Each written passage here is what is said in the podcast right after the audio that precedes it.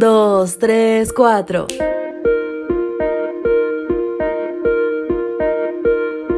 Y por eso alrededor de la mesa se realizan los más grandes negocios. Muy pero muy buenos días. Bienvenidos. Este es el devocional matutino para jóvenes y te saluda Alemarín. Comenzando esta mañana con la mejor actitud, quiero invitarte en la lectura de nuestro versículo base. Se encuentra en Lucas 13 versículos 29 al 30 porque va a venir gente del norte y del sur, del este y del oeste, para sentarse a comer en el reino de Dios. Entonces algunos de los que ahora son los últimos serán los primeros, y algunos que ahora son los primeros serán los últimos. Casi podemos asegurar que las mesas no son tan antiguas como las murallas. No así las sillas, las primeras mesas estaban al nivel del suelo y se fueron levantando hasta llegar a ser lo que vemos hoy, al menos en nuestra cultura. En otras partes del mundo todavía son muy bajitas.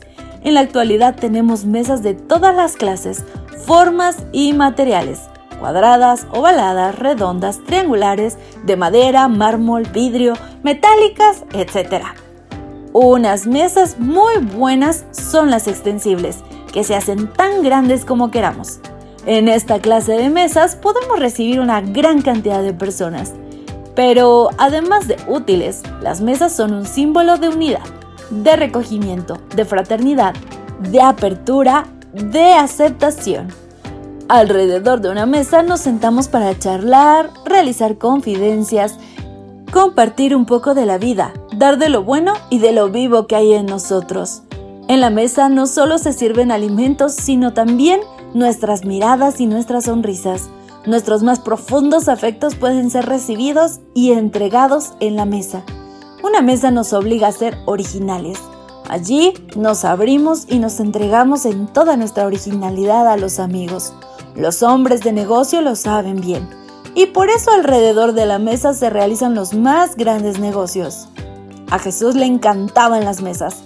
Muy a menudo lo encontramos comiendo con las personas, asistiendo a banquetes y contando historias sobre cenas, fiestas y comida. De hecho, unas pocas horas antes de morir, Jesús ordenó a sus seguidores que lo recordaran mediante una cena y también prometió cenar con nosotros en el reino de su Padre.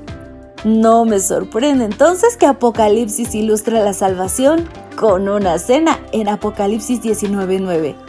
Tampoco me sorprende que el deseo de arroba Jesús hoy sea cenar contigo. Él te dice al iniciar esta jornada, mira, yo estoy llamando a la puerta.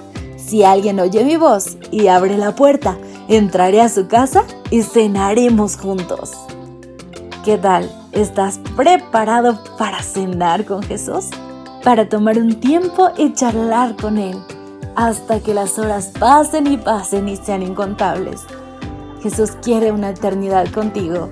Espero que aceptes su llamado. Este es el mensaje de arroba Dios para ti. Gracias por acompañarnos. Te esperamos mañana. Te recordamos que nos encontramos en redes sociales.